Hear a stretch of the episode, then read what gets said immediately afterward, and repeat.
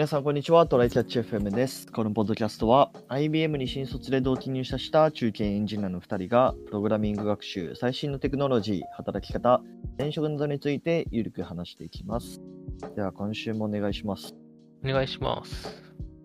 久しぶりに質問いただいてまして、イェーイ。えっと、まあ、の、しかも前質問してくださった方、もう一回質問してくださってるんですけど、うんえっと、じゃあちょっとその内容を読みますね。はい。えー、みやちんさん、コスタさん、いつも楽しく聞いています。ありがとうございます。えー以前。エンジニアは、えー休日も勉強すべきかというお題を依頼させていただいたものです。二人の話とても参考になりました。ありがとうございます。あ、この回結構ね、人気でしたよね。そうですね。うんこのしがない SE さん、ラジオネームしがない SE さんが結構質問してくれて、いい感じに話せた回でしたね。うんで、今回も僭越ながら質問したいことがあります。お二人の在宅ワーク環境についてお伺いしたいです。現在僕は部屋のお掃除ついでに在宅ワークとして使っているデスク周辺の設備をデスク周辺の整備か。整備を計画しています。サイドデスク、サイドモニターを購入しようか。キーボード、マウスを刷新しようか。もっと良い椅子に買い替えようか。いっそスタンディングデスクにしようかなどなどいろいろ調べております。ただ調べ出すとキリがなく終わりのない沼に入ってしまいました。そこでお二人のデスク環境についてお伺いしたいです。普段どのような環境でお仕事されているでしょうかデスク周りのガジェットツール、こだわりポイントなど、えーお話しいただきたいです。感じなんですけど。うん。コストは今、なんかあんま投資してない。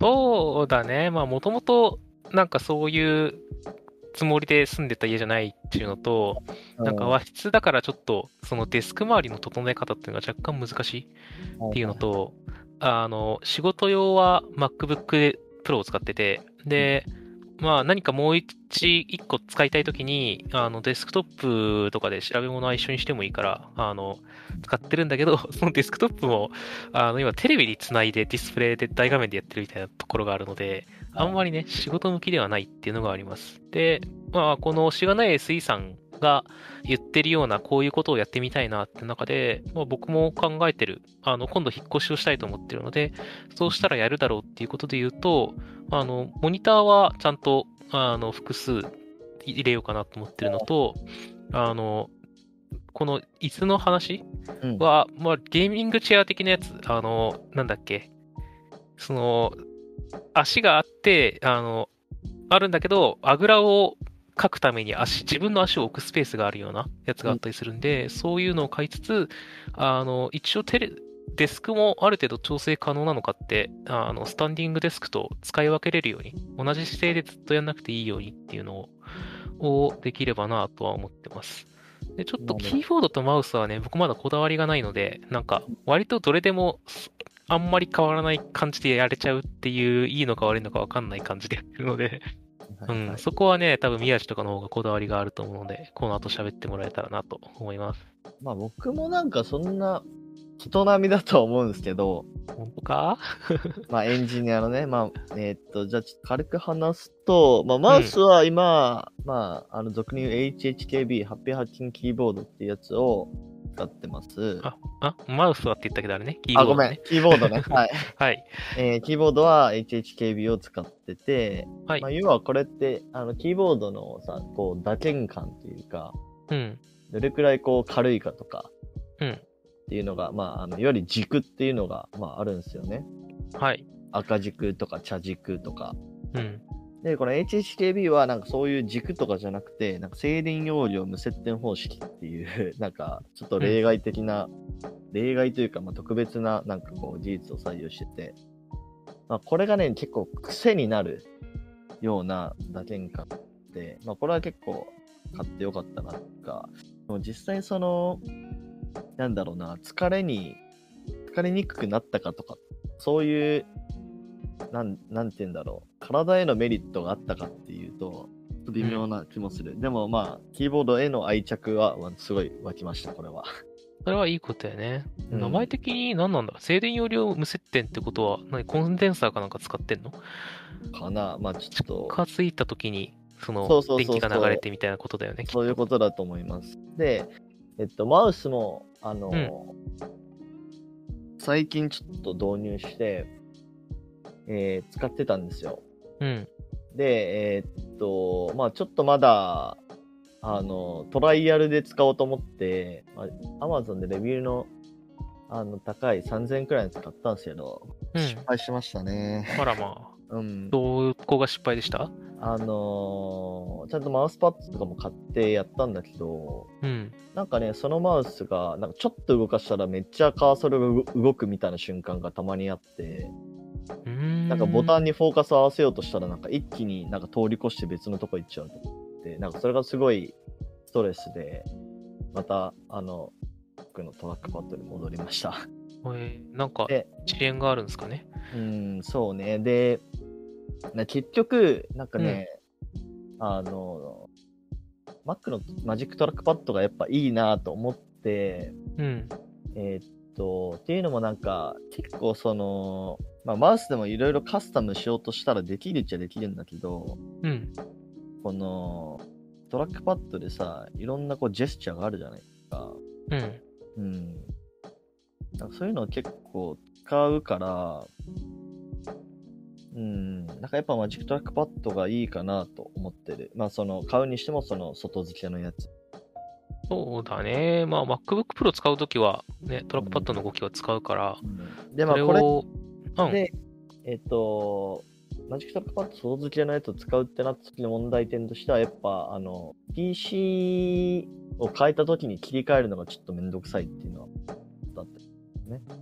お？というと？まあ、Bluetooth 接続で、ああ、環境をいくつか使い分ける話をしてる？そうそうそうなるほど。それは、ま、他のマウスとかも全部一緒じゃない？いや、でもね、マウスは Bluetooth 接続じゃないやつもあるじゃない？なんかその、USB を挿してさ、ああ、まあ、そうね。それはそう。あそう、今ね、えっと、その、Mac の Type-C のハブみたいなの使ってて、うん。その、そのハブのところに、えっと、モニターの、あの、HDMI とマウスの USB と、で、もともとマウスの USB 挿してて、うんだからその Type-C を差し替えたらもう全部切り替わるみたいな感じのうんうんから、Bluetooth 接続ちょっとめんどくさいなっていう気がしそうね。いい方法あったら教えていただきたいですけど。そうだね。有線派と無線派でも結構ね、分かれるだろうし、うんあの、それぞれ派でこうやってるよっていうのがあったら教えていただきたいですね、僕らも。まあ、あとは椅子くらいかな。椅子は、あのまあ、ちょっといいものを買おうとして、前のポッドキャストでも言ったかもしれないですけど、うんと、アーロンチェア？うん。うん。を中古で買いました。7万くらいだったかな。あの、オフィスバスターズっていう、そのオフィスを閉じた会社から、あの、椅子とかオフィス用品を買い取るっていううん。会社みたいなのあるのかな？でまあそこが中古販売とかしてて、まあそこでちょっと中古のやつを買って、まあそれは結構満足してますね。うん。なるほど。オフィスバスターズって相変わらず名前がやばいよね。確かにね。う。もうんやりに来てるじゃん。そうね。に来てるな。うん。まあでも、強いてデメリットを言うとするなら、なんかその、アーロンチェアって座るところがなんかこうメッシュみたいになってるのね。うん。うん。で、そこでこうなんかこうお尻をぐりぐりこうしてポジション整えたりすると、うんなんか、そのメッシュで、なんか、その、履いてるものがちょっと削られて、なんか下にめっちゃホコリっぽい感じで落ちるっていう。あー。なるほど。そう確かにそれは確かに面倒か。だから、なんか普通のホコリよりもなんか結構、なんか毛玉っぽいホコリがすごい、あの、溜まってるので、これちょっとうん数ヶ月おきくらいに掃除をした方がいいかな。なるほど。うん。まあそんな感じですね。でもまあもうちょっと、うーん、作業デスクは広くしたいかな。そうだね。なんか、あの、飲み物とかを置くとかなんとか、なんかやってみると意外ともっと広い方がいいなって思ったりするもんね。そうそうそう。まだまだちょっとね、改善の余地はあるんで、今後、いろいろ、ポッドキャストの中で話していきたいと思います。はい。はい。じゃあ本題の方参りましょはい。う。えーっと、もういよいよ年の瀬ですけど、うん。と今回の本題は、まあちょっと個人的な話、えーかもしれないですけど、うん。えーっと、今年の振り返りをね、プライベート仕事合わせちょっとしていって、まあ来年こういうことしたよね、みたいなうんうん。話もできたらいいかなとちょっと思っておりまして、そうですね。うん。どうですか？小須田君は今年1年。まあ、例えば、うん。点数をつけるとするならば、点数？うん、10点、10ね点中、10点中何点つけれる、えー、なんか今後の伸びを期待して、うんこうとかかもしれない。ああ、なるほど。あまり現状に満足してないと。ああ、そうね。あの、今年、今年何だったかってなると、なんだろうね。あの、さ序盤はちょっと、リモート慣れてきたから、まあちょっとおうち改善とかをやってたとはいえちょっと停滞期だった。で、うんうんうん。途中から、なんか、あの、急にプロジェクト変わることになって、炎上プロジェクト入って、めちゃめちゃ大変だった。後に、病んでたね。うん。そう、あの時はやばかった。で、転職をし、その後して、で、今、まだちょっとね、あの、足りんな、足りんなって思いながら、こう、自分の至らなさを痛感しながら仕事に慣れてきつつあるけど、まあ、まだまだやなっていう感じでやってるんで、それはあれなのかな、技術力的にまだまだ足らんなっていうのにこう気づいたそう、感じ？それまあ、それもあるし、あの、まあ、キャッチアップがまだ追いついてねえなっていうのもあるし、両方はいやね。はい。なるほなど。ので、まあ、まだこれからどんどんね、その会社への貢献だったり、自分のレベルアップだったりっていうのは、まだまだやらないとなっていうのがあるうんうんうん。っていう点と、あの、もう無限に思ってる、ちゃんと早、なんか、ちゃんと早めに寝て、たっぷり睡眠をとろうっていうのが、マジでね、ダラダラダラダラしちゃってできないっていう話うんうんがあるかな。あなるほどとは、なんだろう。まあ、とはいえ、その、なんだろうね、旅行、その金沢に行けたとかね、兼六園行きたかったのにやっと行けたとか、そういうちょっとした、なんかこう、プライベートでの楽しみとかはできたっていう点と、あの、まあ、転職っていうのをちゃんといいところに落ち、あの、入れたなっていう点なるほどなるほはど。いいポイントかな。ああ、そうだね。あとは彼女とかできたらポイント上がるんじゃないですかね。プライベートに関してはね。確かに。ねじゃあ、それは来年なのかな？来年に向けては、なんかどういう、なんか、ざっくりと来した年、プランとか。そうだ。ね。いや、なんか本当にプライベートの話で言うと、さっきの彼女の話とか、あの、他の回でもちらっと触れてる引っ越しをしようと思ってる話。はいはいはい、で、やっぱ住環境ってね、あの、人は環境によって結構変わるものなので大事だと思うんですよ。だから、でそこでちゃんといいとこに落ち着けるかどうかって結構でかいかなとは思ってますね。うん、で、もうちょっと仕事とか、なんか技術的なところで言うと、まあ、あの、仕事面はちゃんと、あの、自分で、これは自分しかできないな、みたいなところを、まあ、一時期ちゃんとも、会社内で持ちつつ、でも、僕がいなくなっても大丈夫だよね、に持っていくっていう1サイクルをちゃんとやれる、やってみたいなっていうのがあるかな。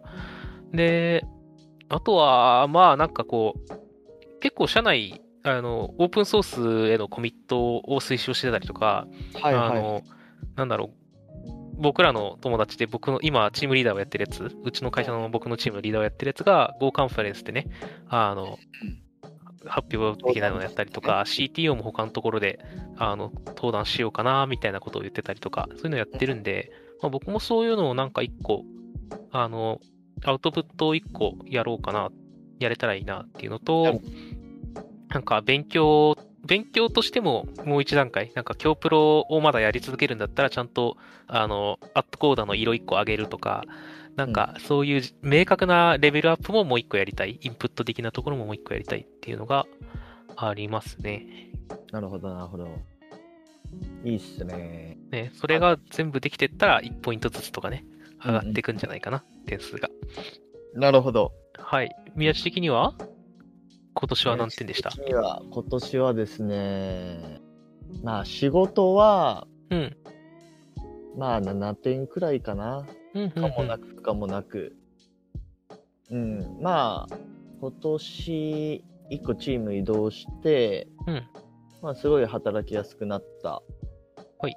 まあ、ちょっと前のチームなんか、あのーちょっと合わない部分あって、ええいい時もあったんですけど、うん。まあ、チーム移動で、まあ、すごく、なんて言うんだろう、楽しく仕事ができるようになった。うん。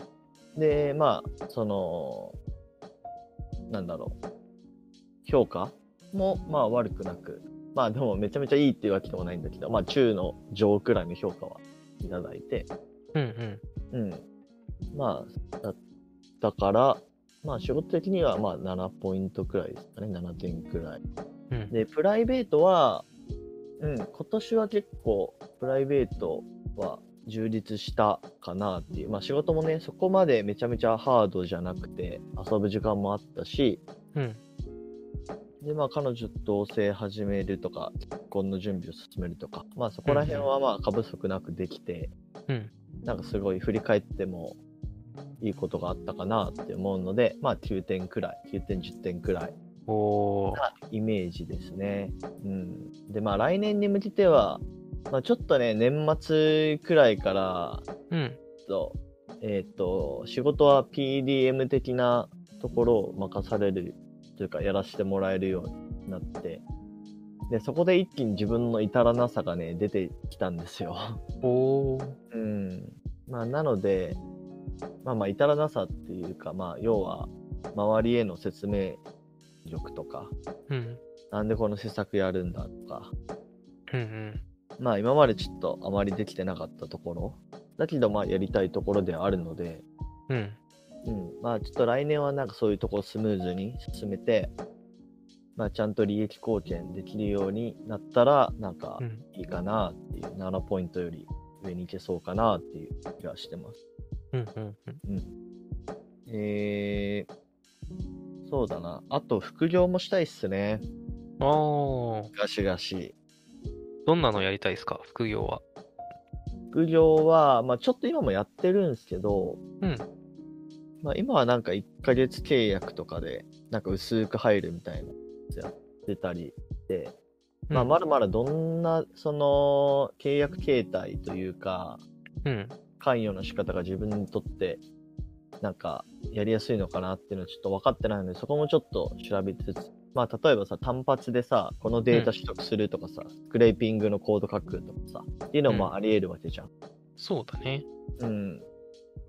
なんで、まあ、授業に、ある程度、こう、なんだろう、ちゃんとコミットした上でエンジニアリングするのか、まあ、もしくはそういう薄いやつをたくさんやって稼ぐのかとか、まあ、いろいろやり方はあると思うんで、まあ、そこら辺ちょっといろいろやっていきたいなと思う。うんうん。そうだな。ジャンルとかはなんかあるの？こういう系をやりたい。まあ、フロントエンドなのかどうかもそうだし、業界とかも。まあ、業界に噛むかどうかもあるけど。まあでも、自分的に、その得意分野としてはやっぱフロントエンドというか、まあ UI 作る部分だと思うんで、うん。まあサクッとこう、Figma を UI に起こすとか、まあそこら辺だったらやりやすいかな、感じしてますね。そうだね。やりやすいやつの方が、なんか案件いっぱい回せて稼げたりするよね。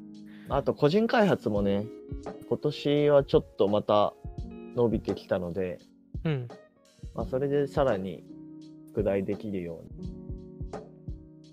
うん、まあ特に海外とか、今作ってる個人開発のサービスを海外でも展開するとか、うんやっていけると、なんか充実するかなっていう気がしております。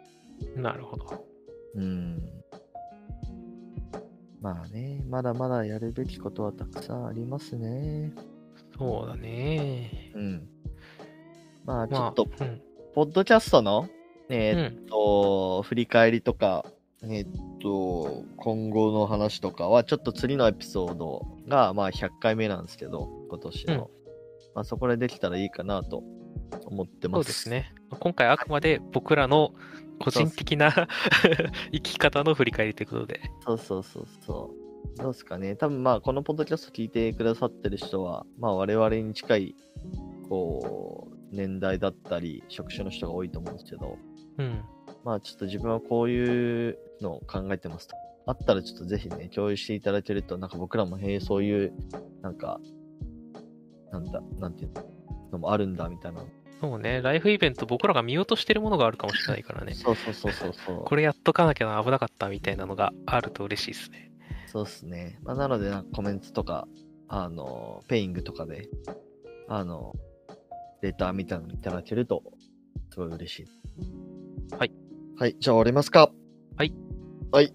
では、こんな感じでですね、週2回のペースで配信しているので、Apple Podcast もしくは Spotify でお聞きの方はぜひフォローお願いします。また、質問箱の URL を概要欄に貼っているので、質問、コメントなど送っていただけると嬉しいです。では、今週も聞いていただきありがとうございました。ありがとうございました。またね。